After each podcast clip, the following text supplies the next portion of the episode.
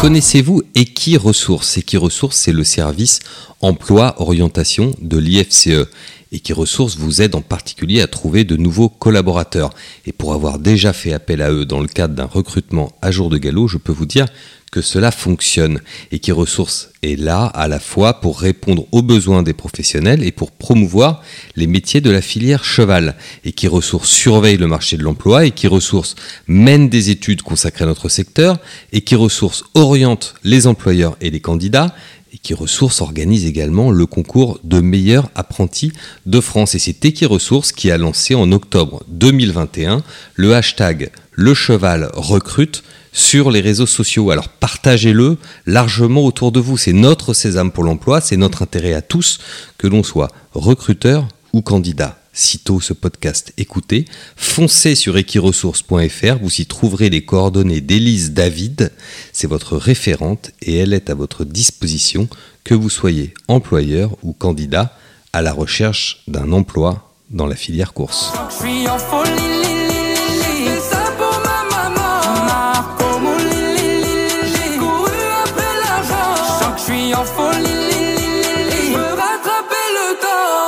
Bonjour à tous et bienvenue dans le talk de JDG Radio. Euh, bonne année à tous. C'est une joie de vous retrouver en 2022, même si euh, bêtement on pensait qu'on serait débarrassé du Covid en changeant simplement d'année. C'est pas encore le cas. Adeline, vous avez passé des bonnes vacances? Très bonnes, très bonnes. Je suis surtout ravie de, de revenir à ce micro. Christopher, les enfants à la maison, ça va, le Covid? Ouais, ouais. Maintenant, j'ai une petite fille qui me demande à refaire du poney parce qu'elle a découvert à peau, donc euh, ça, ça va laisser des trous dans la. Emmener les enfants en course surtout. bonne année, Anne-Louise. Bonne année, bonne année Mayol, bonne année à tous. Les vacances sont bien passées. Vous êtes parti au Japon comme chaque année? Oui, bah oui, j'ai bravé les interdictions euh, de, de, rentrer sur le territoire et compagnie. Euh. J'y suis encore d'ailleurs, en fait, vous ne le savez pas, mais je ne suis pas là. Je m'en doutais, un sommaire évidemment riche aujourd'hui euh, pour cette émission de, de reprise, avec pour commencer un focus sur Cannes-sur-Mer, euh, qui a vécu un beau meeting d'obstacles. On va parler de ça avec Christopher euh, Galmiche, et puis on parlera évidemment de la saison de monte, hein, qui va qui, dont la commercialisation est, très active en ce moment, mais qui, qui ne débutera qu'aux alentours du 20 février comme traditionnellement. On parlera de ça avec Adrien qui va nous rejoindre tout à l'heure. On évoquera également avec vous, Anne-Louise, le centenaire de l'écurie de son Altesse euh, Lagacan, écurie mythique euh, s'il en est sur notre territoire. Et enfin, Adeline, on terminera avec vous et vos souvenirs de la Saudi Cup pour évoquer. Oui, je vous emmène un peu au soleil parce que là, ce week-end a été assez déprimant d'un point de vue météo. Oui, ou de la pluie, ou du vent, ou du froid. Cela dit, il a beaucoup plu à Dubaï euh, ces dernières semaines. Donc on ira avec vous au Moyen-Orient, au pays des mille et une nuits. Christopher, on commence avec vous comme promis pour parler de, de Cannes-sur-Mer. Alors euh, dimanche, hier, nous enregistrons le lundi 10 janvier. Hier, dimanche 9 janvier, il y avait une très belle réunion à, à Cannes-sur-Mer, mais il y a également eu un, meeting hein, depuis le mois de décembre.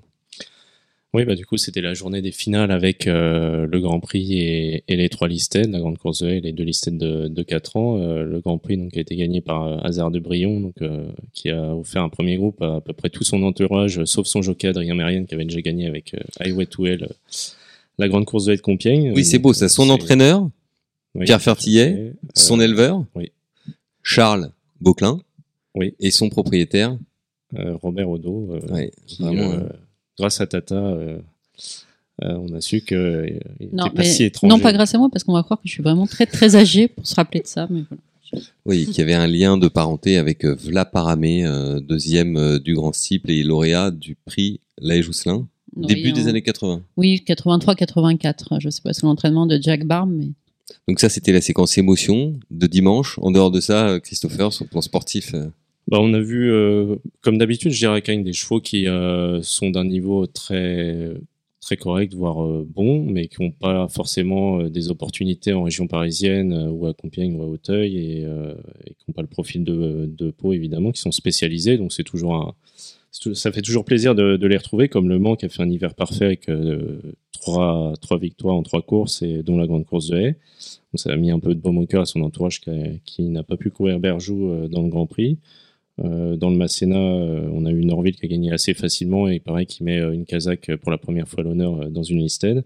Puis c'est au Madrid, lui, on l'avait vu en région parisienne, qui est un poulain assez gaucher, donc qui, s'est bien plu à Cagnes et qui a gagné le, grand steeple des 4 ans. Donc voilà, après, c'est pas forcément le meeting où on va revoir des chevaux en région parisienne. oui, justement, c'était ma question, Christopher. Ils vont devenir quoi? Enfin, quand on réussit bien à Cagnes par rapport au profil de l'hippodrome, on peut aller euh, logiquement vers quel euh, type de piste? Bah, C'est vrai que j'ai grandi avec Philippe Laurin qui euh, disait toujours qu'il y avait certains choix qui pouvaient y aller. C'est vrai que sur l'ancien Kane, quand on regarde les, profils, ça, ça, pouvait bien matcher. Mais là, disons que peut-être à Compiègne, mais je sais que David Winrich, d'après ce qu'il a dit sur Equidia, Le Mans va aller une ou deux fois à Auteuil, certainement dans les grands handicaps en héros style, parce qu'il est assez polyvalent.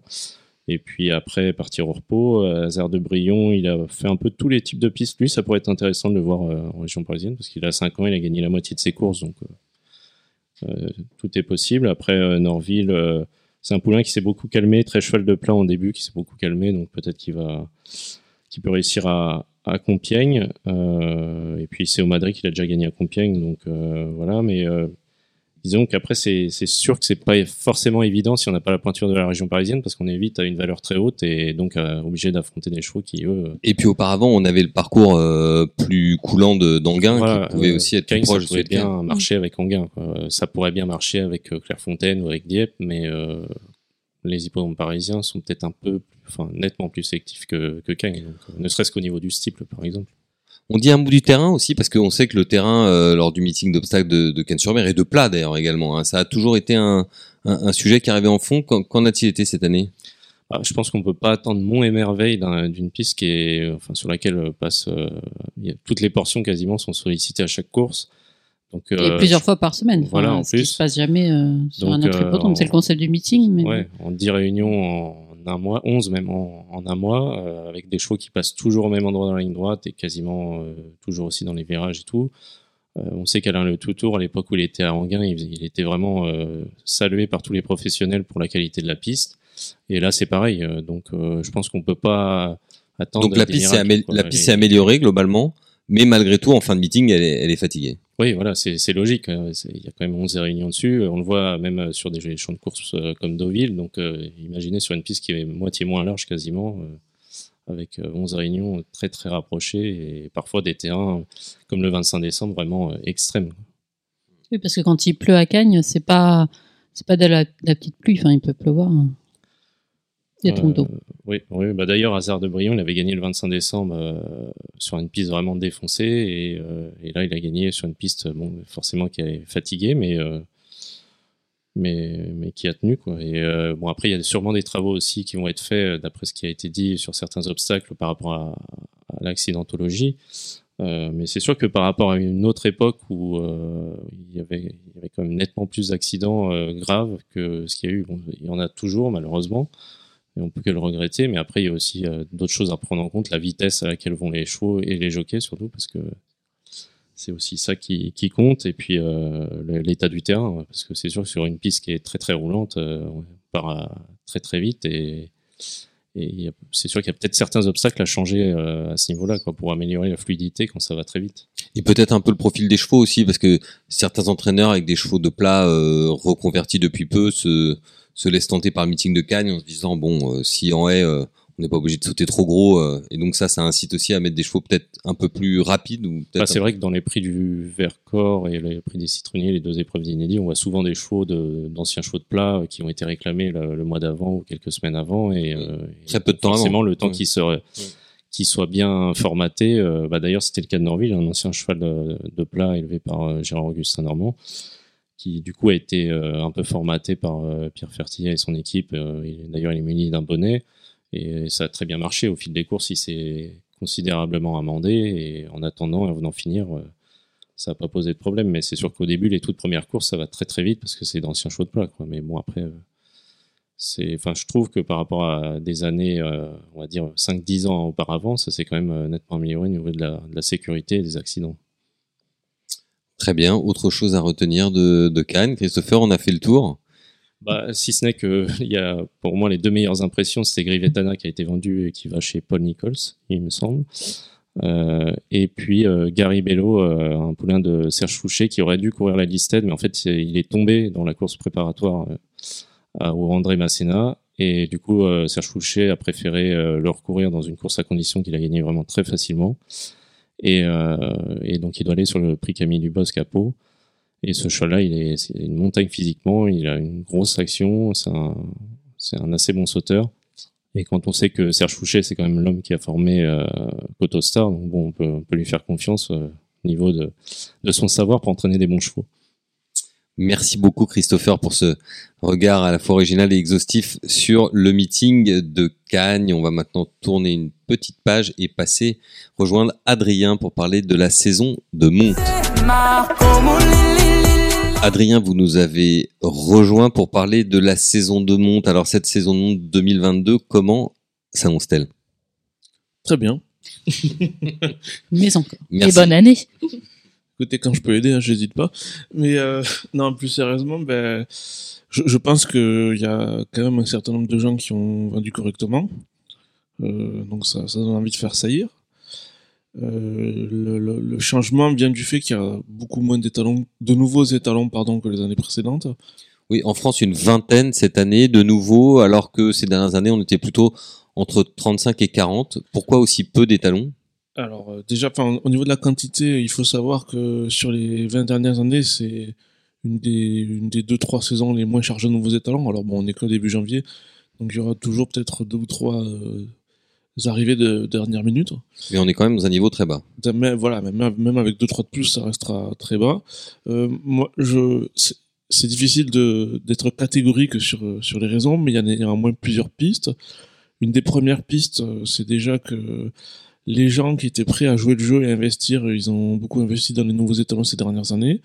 Certains avec succès, d'autres, euh, bah, c'est la loi du, jeu euh, avec moins de succès. Donc, euh, je pense qu'il y a peut-être parmi les gens qui étaient de potentiels investisseurs pour ça, euh, voilà, ils ont un petit peu, euh, ils ont ils, étaient encore à la table à jouer au poker il y a pas longtemps, ou ils sont peut-être encore à table.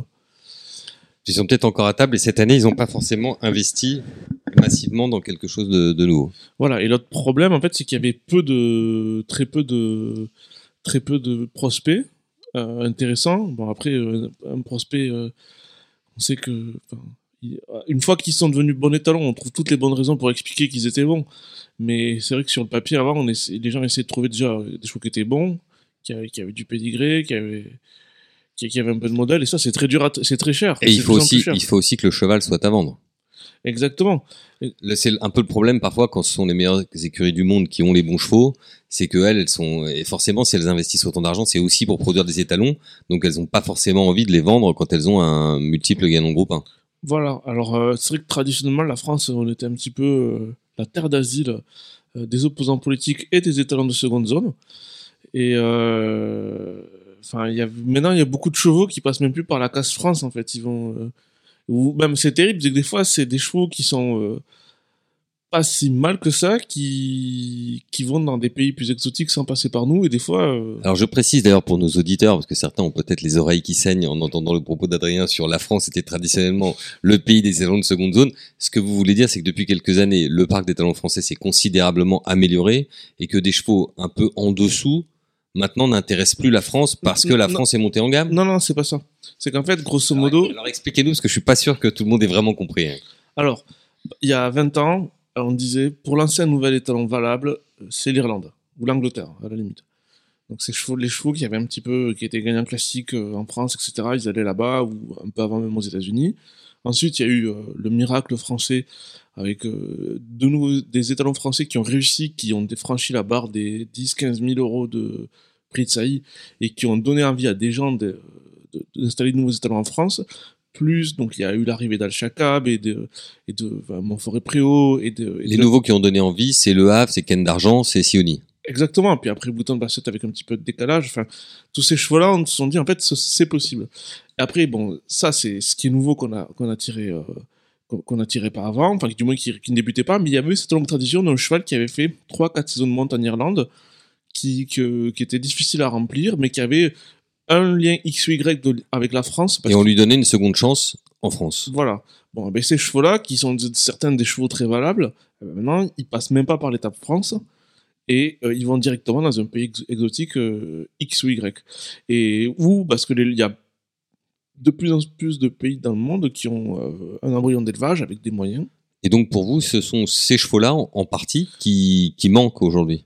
Mais voilà, exactement. Et puis il y a tous ces pays en fait qui sont capables d'acheter des chevaux un petit peu confirmés comme ça. Enfin, la Turquie a fait une radia l'an dernier, et c'est vrai que euh, il y a toujours autant de, de d'étalons de tout petit prix qui débutent, à mon avis. Enfin, peut-être un peu moins là, mais certains on ne les connaît pas. Ils sont un peu hors circuit, mais il y a toujours de chevaux, des tout petits chevaux hein, à 1000 euros, à, à 1500 euros. Bon voilà, c'est le c'est le c'est la, la, structure du système français qui veut ça. Il y a des, il y a des gens qui élèvent et qui et qui avaient des tout petits budgets et c'est c'est endémique au système français. Et je pense que moi c'est plus euh, bah, dans la catégorie des très bons chevaux, les Français ont eu du mal à acheter. Les écuries françaises euh, avaient pas forcément de profil pour ça euh, cette année. Et la catégorie juste en dessous, dans les chevaux qui venaient d'étrangers avant, euh, j'ai l'impression qu'on s'est un peu fait doubler par, par un certain nombre de nations oui, et dans le haut de gamme, on a d'abord plusieurs chevaux qui restent à l'entraînement euh, l'année prochaine. Je pense à notamment aux chevaux de, Godolphin dont on a parlé dans notre édition d'aujourd'hui. Euh, il y a également ceux qui auraient pu être achetés par un rat français. Je pense à Victor Ledrum, mais finalement Godolphin a préféré le garder pour l'exploiter euh, directement avec le radiologie. Ensuite, on a peut-être des cas de figure de chevaux qui n'ont jamais été à vendre, comme Saint-Marc Basilica, Basilica, dont il n'a jamais été question qu'il soit vendu, je pense. Ah oui, bah, je, pense, je vois pas trop quel Français aurait pu eu les moyens d'acheter un cheval comme ça aussi. Donc euh, parmi les, les, chevaux qui ont montré le, le bout de leur nez euh, sur la piste, euh, c'était difficile. Il y avait peu de candidats aussi pour. Oui, voilà, exactement, et, et ça se tient à peu de choses. Mais je pense aussi le fait que. Pardon, parmi ceux qui restent à l'entraînement, il faut pas que je l'oublie. Silly Way également reste à l'entraînement.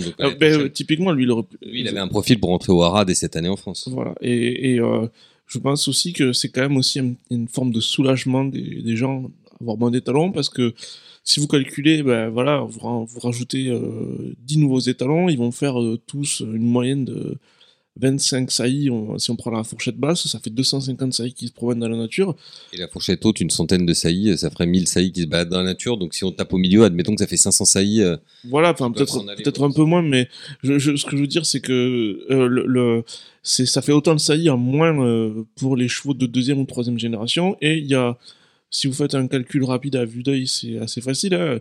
Les chevaux qui n'ont pas fait 40 juments par an sur les 2-3 premières saisons de monte, il n'y en a quasiment aucun, à une exception près, dans les temps modernes de l'élevage français, qui réussit à figurer dans le, dans, le top 10 des étalons français. Il y a qu'un d'argent, mais qui a été un, un, peu un ovni. Mais pour le reste, en fait, même un cheval comme, euh, comme euh, Wooten qui avait peu essayé au départ, de mémoire, il avait au moins atteint les 40 saillies en première saison. Et quand il y a un embouteillage comme ça, parce que forcément par amitié ou par, euh, par investissement ou par opportunité, les gens sont quand même tentés, euh, on est tous joueurs un petit peu, de, de, de mettre des saillies aux, nouveaux étalons. Quand il y en a beaucoup, il y a forcément des perdants. Il y a des, il y a des perdants et dont on ne sera jamais vraiment le vrai potentiel parce qu'ils ont trop peu saillies. Donc c'est la question à 1000 euros que j'allais vous poser pour terminer cette, euh, cette séquence sur la saison de monte. Est-ce que le fait que deux fois moins d'étalons que ces dernières années en trois en France, est-ce que c'est une bonne ou une mauvaise chose pour les éleveurs? Ni l'un ni l'autre. Vous êtes originaire du Tarn, hein, pas de Normandie, je vous rappelle. Donc euh, Parce que toute votre démonstration a aller dans le sens, c'est plutôt une bonne nouvelle. Oui, oui, non, mais c'est plutôt une bonne nouvelle. Mais en même temps aussi, on a toujours envie qu'il y ait des nouveaux chevaux, de, des, des, des classiques qui rentrent en France, ou des bons chevaux du moins. Et, et, et pour, pour qu'il y en ait à la, à la fin de la fin, un ou deux bons, quoi, sur les 30 qui rentrent par an. Et ça, ça, serait déjà beaucoup. Hein. Si, si, on a 30, si on a 30 par an qui a un ou deux bons à la fin, c'est beaucoup. Très bien, Adrien. Merci beaucoup. On va complètement changé de, de sujet. En fait, non, pas véritablement complètement, puisque les talons en tête de liste euh, fait la monte euh, au Rat de Bonneval, euh, Sioni. Après une courte pause, on va parler du centenaire de l'écurie de son Altesse Lagacan avec Anne-Louise. Louise Lagacan a 100 ans. Alors pas pas Lagacan que les anniversaires que nous avons la joie de voir en course, mais l'écurie euh, Agacan est active depuis 1922. C'est euh, certainement euh, la Kazakh euh, la plus mythique des courses françaises, même si la Gacan finalement n'est pas français, enfin purement français, mais c'est une Kazakh qui qui touche beaucoup les gens. Enfin, on le, ressent dès qu'il y a une victoire euh, de- des couleurs Agacan. Il y a une sorte de fierté, il y a un attachement, un amour à cette euh, casaque qui euh, qui rime avec euh, la classe, tout simplement. Donc, c'est un très bel anniversaire. C'est des personnalités qui ont quand même eu un grand impact sur les courses françaises. Je pense qu'Adrien ne ne me dira pas le contraire sur l'élevage. Pour Chantilly aussi, enfin, l'impact qu'il a eu à Chantilly est incroyable. C'est c'est vraiment, enfin, si vous voulez nous envoyer vos, ré- vos réactions d'ailleurs, ce que représente pour vous la Kazakh Agacan, je pense que Mayol va vous donner l'email sur lequel vous pouvez euh, nous répondre. Oui, si vous voulez, pour, le centenaire d'Agacan, nous, nous prévoyons en fin de semaine un, dossier spécial et, euh, et nous invitons tous nos lecteurs à, envoyer ce que représente euh, un texte pour dire ce que représente pour eux la, la, Kazakh de, son Altesse Agacan. Vous pouvez écrire par mail à cette adresse Je répète, jdg@jourdegalo.com. Alors cette écurie, ça fait 100 ans qu'elle existe. Elle a toujours été au top. Alors évidemment, comme dans toutes les grandes écuries, il y a des hauts, il y a des bas, hein, mais elle a, toujours, euh, elle a toujours été à la lutte euh, dans le top niveau. Et là, pour le centenaire, euh, pour la- l'année du centenaire, c'est assez merveilleux pour eux parce que notamment leurs étalons sont tous les deux à des titres divers, leurs deux meilleurs étalons actuels, tête de liste dans leur catégorie respective. Oui, bien sûr, on a Sioni, donc qu'on ne présente plus, qui qui est le père de Saint Marx Basilica, qui est certainement la- l'arrivée en Europe au Hara la plus euh, marquante euh, cette année.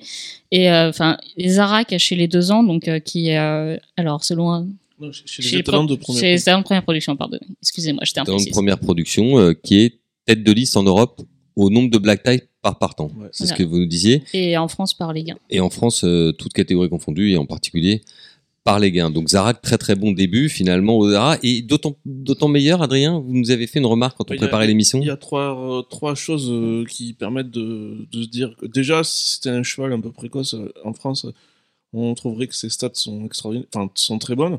Mais vu que lui, c'est probablement un cheval euh, qui a pas, enfin, qui aurait pu courir plus à deux ans, mais ça s'est pas passé comme ça. Donc, euh, le, théoriquement, il, lui, il a progressé comme laisse penser son pédigré. Donc, pour des chevaux pas ultra précoces, ça veut dire que certainement ils sont bons. En plus, il a pas essayé la crème des juments euh, très loin de là.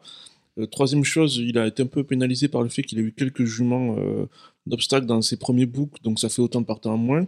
Et la dernière chose, c'est que probablement, les gens qui étaient dans le secret des dieux, qui ont acheté des, qui ont joué le jeu dès le départ, c'est qu'il y avait des gens mieux informés que d'autres, dont je, dont je ne faisais pas partie, qui en fait savaient pourquoi le cheval a peut-être euh, pas montré l'ensemble de son potentiel, et probablement c'est un cheval qui était intrinsèquement encore meilleur que ce qu'il a montré. Voilà. Oui, qui aurait été capable encore d'avoir des, des meilleures performances. Il est remarquablement né. On, on disait euh, l'année où il est né qu'il était le cheval le mieux né en Europe dans sa génération. Rappelons-le, il est par Dubaoui et Zarkava. On peut difficilement euh, euh, faire mieux. Peut-être Galileo Zarkava, je ne sais pas, mais Mais surtout, c'est vraiment typique de l'élevage agacan. C'est, enfin, pourquoi est-ce qu'on aime ces chevaux? C'est ces familles qu'on suit depuis très longtemps. Donc Zarax, en effet, il y a Zarkava qui a été euh, peut-être en France la jument euh, de, enfin, la jument de ce siècle. Enfin, pour le moment, en tout cas, parce que le siècle est long, mais qui est une jument extrêmement populaire. Je pense que tout le monde a suivi Zarkava avec attention. Mais si on remonte encore plus loin, c'est euh, Petite Étoile. Si on remonte encore plus loin, c'est euh, Muntazmal. C'est vraiment ces, euh, ces familles qui sont développées sur 100 ans et que, enfin, même si on n'était pas né il y a 100 ans, qui se suivent enfin, qui se suivent et qu'on aime. Ce qui est rigolo, c'est que l'époque du premier Gacan, Mumtaz Mahal et tous, ils avaient des chevaux très très vite. Les premières années de la Gacan, il a gagné les Coventry, les Ascom Stakes. Le- les débuts de la Gacan, bon, ils ont toujours eu des chevaux vite, avec la famille des, des Cal, la Caldoun, tout ça. Enfin, ça c'était une famille de chevaux vite et tout ça. Siuni, lui, lui-même, avait- enfin, qui était un Lagardère, il avait beaucoup de vitesse. ouais. beaucoup de vitesse. Et, et les débuts de la Gacan, euh, bon, il a gagné le derby, la triple couronne assez rapidement, le, enfin, le premier, la Gacan euh, 3. Mais il a eu beaucoup de réussites avec les jeunes chevaux. Et il y a cette espèce de théorie folle, des fois, les gens qui se disent oui, le- les courses de deux ans sont arrivées avec l'histoire du commerce et tout. Mais il y a un siècle en Angleterre, on courait beaucoup les bons chevaux à deux ans. Énormément même. Et c'était sans obsession pour le commerce. C'était plus dans un, une optique de sélection. Les, les prix de saillie étaient ridicules, hein, symboliques. Oui, c'est bien la preuve qu'on a toujours couru les deux ans, surtout pour les sélectionner, pour avancer de la sélection euh, et, et avoir une rotation encore plus rapide et, euh, sur les courants de sang. Donc, pour finir sur le, le centenaire de, de son Altesse euh, Lagacan, en fait, cette année, il leur reste plus qu'à gagner un grand groupe 1 euh, de prestige. Euh, Enfin oui, s'il y a des groupes 1 qui ne sont pas de prestige, d'ailleurs, je sais pas trop répondre à cette Non, question. mais je veux dire par là que c'est pas la même chose de gagner le Jockey Club Oullian que de gagner le Maurice de Guest. Même si c'est super de gagner le Maurice de Guest, mais Oui, on est plutôt content. on- quand on est un éleveur comme l'Agacan, on préfère gagner un classique qu'un groupe 1 qui n'est pas un classique. Ça Ça, me, coule de source, oui. ça me semble logique. La, pression est, sur dire. euh, Si- les épaules de Francis. Oui, ça. Raffin. Si j'ai bien lu le jour de galop, euh, la sélection là, des, des trois ans euh, à suivre de sa, le Solom et le Louche, euh, il y avait deux Zaga, non, dedans? Donc, ce qui veut dire qu'ils ont le droit de rêver cette année. Alors, il y aura un nouvel entraîneur également. Ça fait partie des événements de 2022. Alain Droyer-Dupré a pris sa retraite. Il lui succède euh, Francis Henri Graffard, qui a été euh, assistant d'ailleurs. Je pense chez qu'il y a Alain hein. Broyer-Dupré qui a dû participer aussi à cet amour euh, de la Kazakh Agacan, comme euh, tous les hommes qui ont travaillé avec lui. C'était, Et que dire de, et que dire de Saint-Martin? Que dire de Saint- Saint-Martin Probablement oui. l'homme le plus populaire dans les courses françaises au, dans la deuxième partie du XXe siècle. Oui, voilà, c'est que la plus a toujours été liée aux grands, aux grands hommes aussi. Ouais, Enfin, mais je pense aussi il y a un côté glamour, hein, presque people. Enfin voilà, la côté- Gacan, ça dépasse les courses aussi. Et donc du coup, ça fascine les gens euh, bien au-delà des courses. Oui, c'est le côté Rita Hayworth peut-être à l'époque. Euh, mais- oui, mais Oui, et sans parler de- du, du côté religieux aussi, qui, est- Mm. qui lui aussi a- a- a- ajoute, je dirais, un, un petit peu un voile de, de, de, de mystère ou Bah, de je- respectabilité particulière. Je sais pas trop. Est-ce que on, est-ce que alors, dans les courses on considère euh, la Gacan sous le prisme religieux De même, est-ce qu'on considérait une personnalité très populaire, le prince Khalid Abdullah, comme euh, une personnalité saoudienne? Enfin, j'ai l'impression que c'est des gens qui ont dépassé ces cadres-là et qui sont devenus vraiment. C'est les Kazakhs, c'est les courses. Ils incarnent quelque chose des courses que euh, que d'autres, même de très grandes Kazakhs, n'ont peut-être pas encore réussi à atteindre. Comme symbolisme. Si vous posez la question dans les milieux du cheval hors des courses, genre quel est le plus grand élevage et tout, mais la Gacan. ils, La ouais, voilà, ils connaissent la Gacan. Comme ma famille n'est pas du tout du monde des courses, ils me parlent d'un d'un de propriétaires, ils me disent les chevaux de la Gacan. Enfin, et pourtant ils connaissent euh, Pipo euh, aux courses hippiques. Il faut dire que le nom, on terminera là-dessus, le nom Agacan est quand même assez magnifique. C'est un nom peut-être parce que nous, nous aimons les courses, mais qui sonne à nos oreilles de manière... Il y a quand même un truc extraordinaire avec Lacan qui est jamais arrivé nulle part ailleurs. Il y a un numéro 1 au, top 50 anglais dans les, enfin de, donc de la pop dans les années 70 qui s'appelait Where Do You Go My Lovely avec un fond d'accordéon et tout.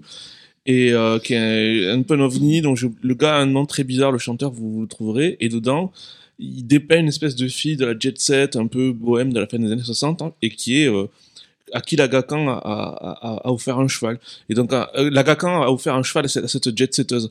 Et donc, du coup, c'est pour vous dire à quel point je connais pas beaucoup de propriétaires euh, euh, de chevaux qui ont été cités dans un, dans un truc qui est un, un titre qui a été euh, numéro un des ventes en Angleterre.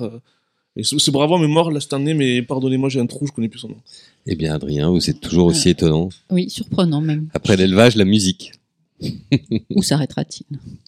Merci beaucoup. Après une petite pause, on va parler international. Avec vous, Adeline, parce que euh, euh, la saison euh, dans, le- golfe arabique se, se, se- s'enrichit. Dubaï va commencer. Dites-nous un petit peu les prochaines échéances. Oui, ben on se creusait un peu la tête pour savoir euh, ce dont on allait vous parler en plat. Et voilà, en France, c'est quand même très calme, même si le meeting de Cannes va, débuter. Et c'est voilà, il faut prendre l'avion pour euh, pour voir des, belles courses de plein en ce moment. Euh, donc vendredi prochain, c'est le coup d'envoi du carnaval de, de Médan, de Dubaï, avec le point d'orgue qui est la, Dubaï, la réunion de la Dubaï World Cup fin mars. Donc là, petite nouveauté, il court, on court maintenant le vendredi. Euh, Auparavant, c'était, que- auparavant, c'était le jeudi. Hein. oui, bah, je rappelle que le vendredi, dans un pays musulman, c'est jour férié. Et Oui, cela, il- cela dit, euh, en Europe, on a toujours couru le samedi et le dimanche. sam- Ou- Plutôt le samedi en Angleterre et le dimanche en France. Oh était- oui, mais je veux dire, là-bas, ça a été un, quand même une grosse nouveauté de courir, euh, de courir le vendredi. Bref, c'est pas, c'est pas l'objet de notre exposé. Et la grande réunion de, de la World Cup sera toujours un samedi. elle. Oui, oui, oui. Enfin, sauf si j'ai loupé un, un passage, c'était pas complètement C'est exprès. les réunions du jeudi qui ont basculé sur le vendredi. Voilà. Mais bon, Donc on n'aura plus de Super euh, Thursday. Ce Ah c'est un- le Super Saturday.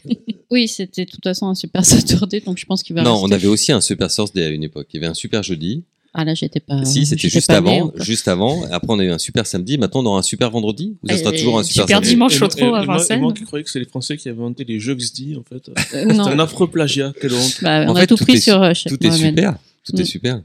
Bon, enfin bref, Dubaï, en tout cas. Sachant que est- super, c'est aussi un- une manière de dénommer l'essence enfin, qu'on met dans nos voitures. Donc, euh, Ouais. ce qui, pour la zone géographique, Joli- va joli plutôt bien. Voilà. On revient à Tata au pays de l'or noir. Oui, en tout cas, enfin, Dubaï est plus du tout seul sur la sur l'échiquier hippique à cette période-là parce que euh, le dernier arrivé, d'ailleurs, euh, Bahreïn, enfin, qui est arrivé en force, et dont les, les grandes épreuves ont eu lieu fin novembre, on était encore, euh, on était encore actifs.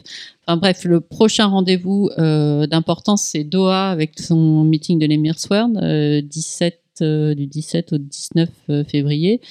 Euh, Il y a eu déjà la réunion des, des juste, juste avant Noël, ça devait être le 23 décembre de mémoire. Oui, c'était le jour de la fermeture de deux jours de galop. Et puis, une semaine après, 25-26 février, la Saudi Cup, la troisième édition. Alors là, pour nous, pour nous désennuyer un peu, on va directement Oui. entrer dans le vif du sujet. La raison Alors, je pour sens laquelle, que je suis ennuyeuse là. la raison pour C'est laquelle, la on- fatigue. la raison pour laquelle on a accepté de vous céder la parole, euh, Adeline, à titre tout à fait exceptionnel, et surtout, on va vous demander de ne pas en abuser. C'était, c'était que vous êtes une des rares, euh, Oui, vous voulez que je vous raconte journalistes mon- occidentales qui a été les, les dessous de mon voyage à, Riyad. Voilà, parce que vous êtes une des rares journalistes occidentales à avoir euh, couvert euh, la Saudi Cup. Euh, donc des racontez-nous alors qu'est-ce qui est, qu'est-ce qui est Les le plus surprenant surtout, parce que Les les, rares Français, françaises, oui. euh, Qu'est-ce qui est le plus surprenant alors? Est-ce que c'est euh, Steve Burgraff euh, Angela Ba Est-ce que c'est le J'étais pas Steve qui... Burgraff, c'était l'an dernier avec Omerian. Moi, j'ai été la première édition, c'était février 2020, c'était juste avant le Covid. Donc moi, c'était euh, Fred Yed en saharienne, euh, couleur, couleur du désert. Ouais, c'était magnifique. Dans ma, mon- la première édition, il y avait beaucoup de, il y avait Votre beaucoup, idole, Freddy. il y avait beaucoup de Français. Hein. Il y avait euh, ben, Call the Wind qui avait gagné la, la course des stayers, mais Fabrice Chappé avait des partants aussi. Il y avait aussi des chevaux arabes. Enfin bref, le plus surprenant, je dirais, la mainmise de l'Angleterre sur sur cette réunion. Enfin, je me rappelle que les entourages français étaient assez choqués de ne pas avoir été invités au grand, j'allais dire à grande messe, mais c'était pas, enfin, à la grande fête qui précédait la entre les deux réunions. Euh, voilà, enfin une fois de plus, les les Anglais sont sûrement meilleurs commerciaux que nous parce que Oui. ils avaient le truc bien en main. Quoi. Oui, et là où il passe, euh, l'herbe ne repousse pas pour les Français. C'est- peu de le dire. Mais bon, on était assez fiers quand même. Je me rappelle le, le jour de, de la grande course en, en salle de presse parce qu'ils n'ont pas gagné une alors que nous, Freddy Head, Alors sinon, l'Arabie Saoudite de MBS, c'est comment? Bah, l'Arabie Saoudite de MBS, non, mais pour être tout à fait franche, on était logé. euh, si, on a fait quand même une, une incursion en ville pour trouver un, un restaurant digne de ce nom, euh, un steakhouse. Où on sert du vin? Non, j'ai bu un morito sans alcool. Non, c'est pas. euh, C'est. Enfin, moi qui mm, pas mal de fois à Doha et quelques fois, enfin une fois en tout cas à Dubaï. Bon, on, on est loin de Dubaï où on peut quand même faire à peu près ce qu'on veut, boire si on a un peu d'argent, euh, tout ce qu'on veut.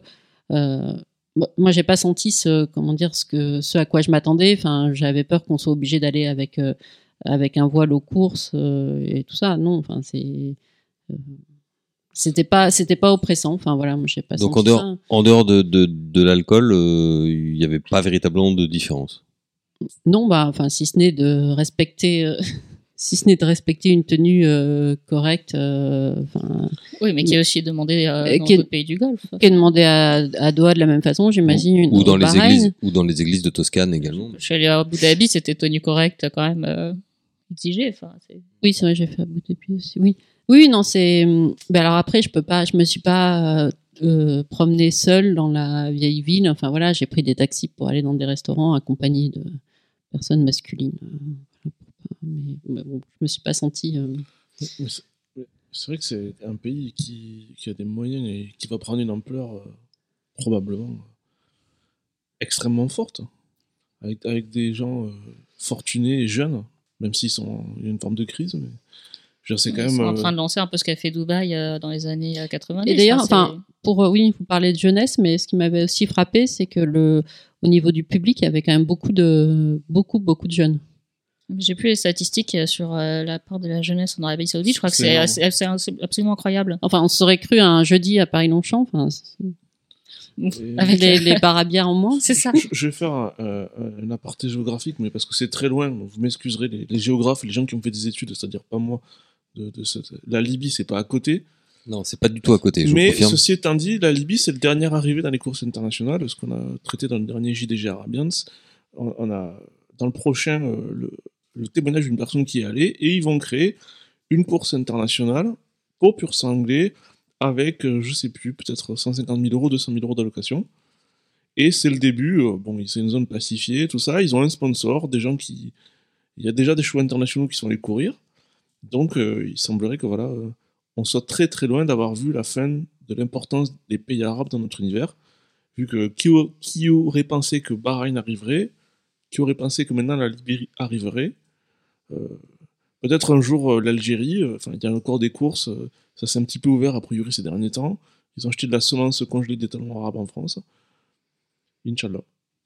Je me souviens, oui, justement, il y avait beaucoup de conférences de presse, évidemment, avant les courses pour nous occuper, parce que bon, n'y avait pas non plus euh, un programme super chargé. Bob Baffert, euh, qui dit parfois des choses quand même pas, sottes, disait que ce genre de course, euh, il rappelait euh, Dubaï, il rappelait la Pegasus World Cup aussi, encourageait à garder les chevaux à l'entraînement euh, une année de plus. Enfin, c'était la l'opportunité de leur trouver des courses euh, super dotées en plus en début d'année donc comme ça si on voit que ça va pas on peut hein.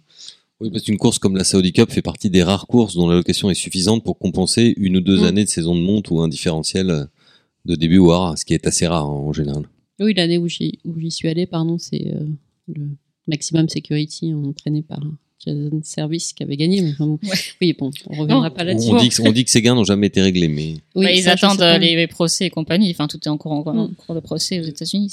Le, Mais bon, bref, hein, tout ça pour dire que ça, ça, ces, ces courses-là, enfin, avec la puissance financière qu'elles engendrent, euh, changent un peu le paysage euh, et surtout elles arrivent dans la- traditionnel des elles hein. arrivent à un endroit où il y avait une place en fait c'est vraiment Mm. comme on dit la nature a horreur du vide mais elles sont euh, c'est tout un programme qui s'est développé euh, là où euh, c'était plutôt enfin c'est faible en Europe parce que c'est dans l'hiver c'est aux États-Unis on continue de courir etc mais il y avait quand même une place à prendre elles l'ont prise j'ai l'impression mais sans manger pour autant enfin directement en tout Bah, cas maintenant, le elles se, elles se mangent presque entre elles. parce oui mais que, comme ça peut arriver chez nous enfin Oui, oui. Mais à l'époque, je pense que Doha a avancé un peu son Emir Sword, parce que de mémoire, c'était toujours fin février. Et là, ça, ça, ça, comment dire, Oui, ça c'est- rentrait en concurrence avec. c'est euh, ce que j'allais vous dire. L'Arabie la- Saoudite a surtout concurrencé les courses du Qatar, puisque Mm. finalement les belles courses de Dubaï, elles sont un mois plus tard, donc elles, elles sont pas Oui, tellement gênées. Et on connaît la rivalité entre l'Arabie Saoudite et le Qatar. Est-ce qu'il y avait euh, des chevaux de euh, du Dubai World Cup ou euh, de euh, Chima Classique qui vont dire- qui passent par le Qatar c'est ils vont plus avoir tendance à passer par l'Arabie Saoudite Non, mais par exemple, pour les meilleurs chevaux arabes. pour les purs enfin, arabes oui. oui.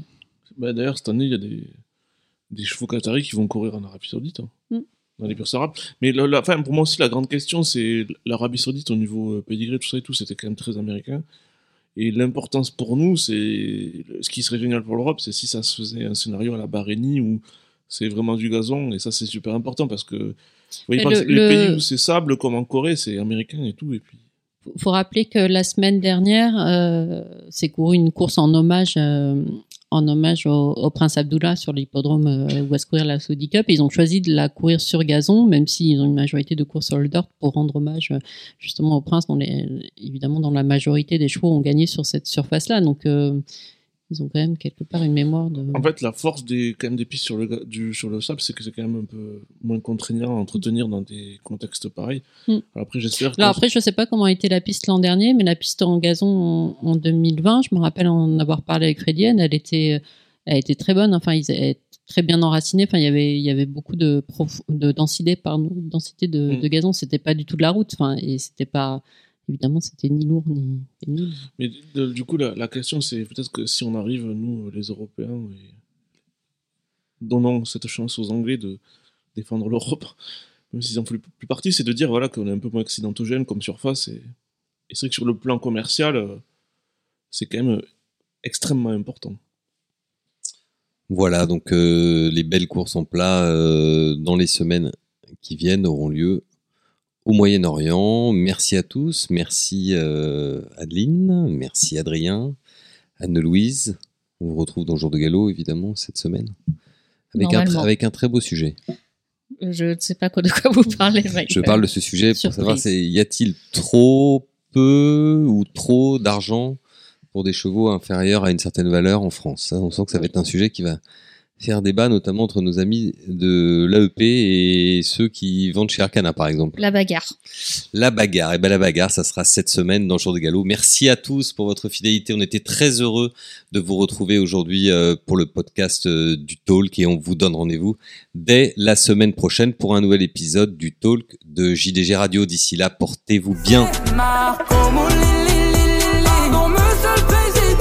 Connaissez-vous Equi Ressources Equi Ressources, c'est le service emploi orientation de l'IFCE. Equiresources vous aide en particulier à trouver de nouveaux collaborateurs. Et pour avoir déjà fait appel à eux dans le cadre d'un recrutement à jour de galop, je peux vous dire que cela fonctionne. Equiresources est là à la fois pour répondre aux besoins des professionnels et pour promouvoir les métiers de la filière cheval. Equiresources surveille le marché de l'emploi, Equiresources mène des études consacrées à notre secteur, Equiresources oriente les employeurs et les candidats, Equiresources organise également le concours de meilleurs apprentis de France. Et c'est Equiresources qui a lancé en octobre 2021 le hashtag Le Cheval Recrute sur les réseaux sociaux. Alors partagez-le largement autour de vous. C'est notre sésame pour l'emploi, c'est notre intérêt à tous, que l'on soit recruteur ou candidat. Sitôt ce podcast écouté, foncez sur equiresources.fr, vous y trouverez les coordonnées d'Élise David, c'est votre référente et elle est à votre disposition, que vous soyez employeur ou candidat à la recherche d'un emploi dans la filière course. Free or fully